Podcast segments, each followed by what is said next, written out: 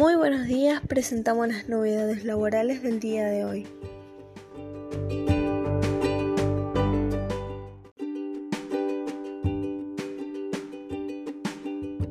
La AFIP habilitó la inscripción de Repro 2 y créditos a tasa subsidiada.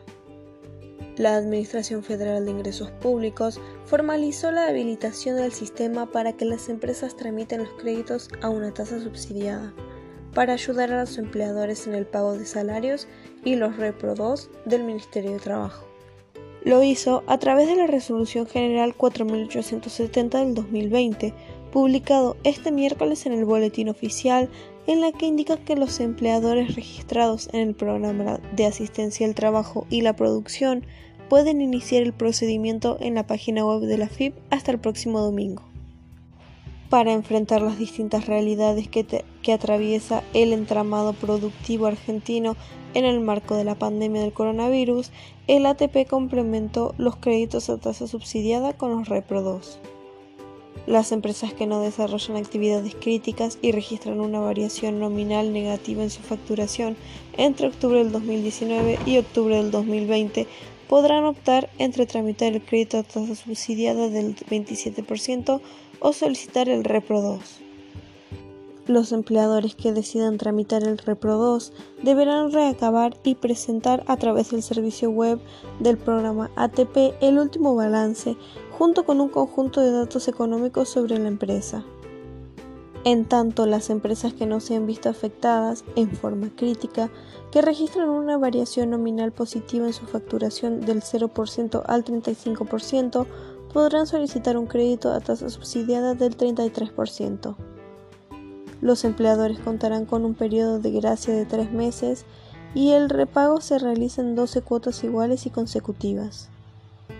Las empresas que cumplan con las metas de creación de empleo establecidas por el Ministerio de Desarrollo Productivo podrán recibir un reintegro total o parcial al finalizar la devolución del crédito.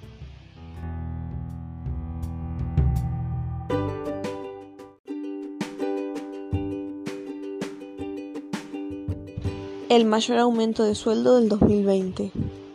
La Unión Obrera Metalúrgica y las cámaras empresariales del sector acordaron el martes un aumento salarial del 39.6% y un monto fijo de 6 mil pesos ya vigente desde agosto. La cifra superior al 39% lograda por los trabajadores metalúrgicos supera el 38% de los azucareros y el 35% conseguido por el gremio de alimentación.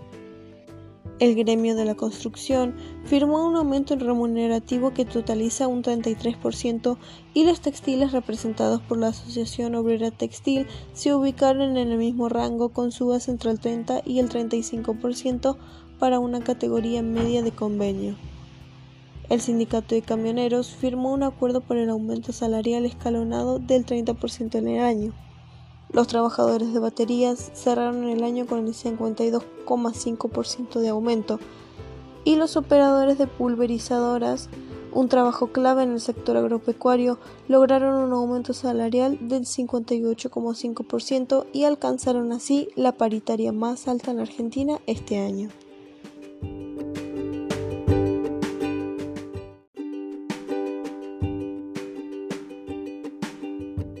La FIC modificó la reglamentación de la moratoria.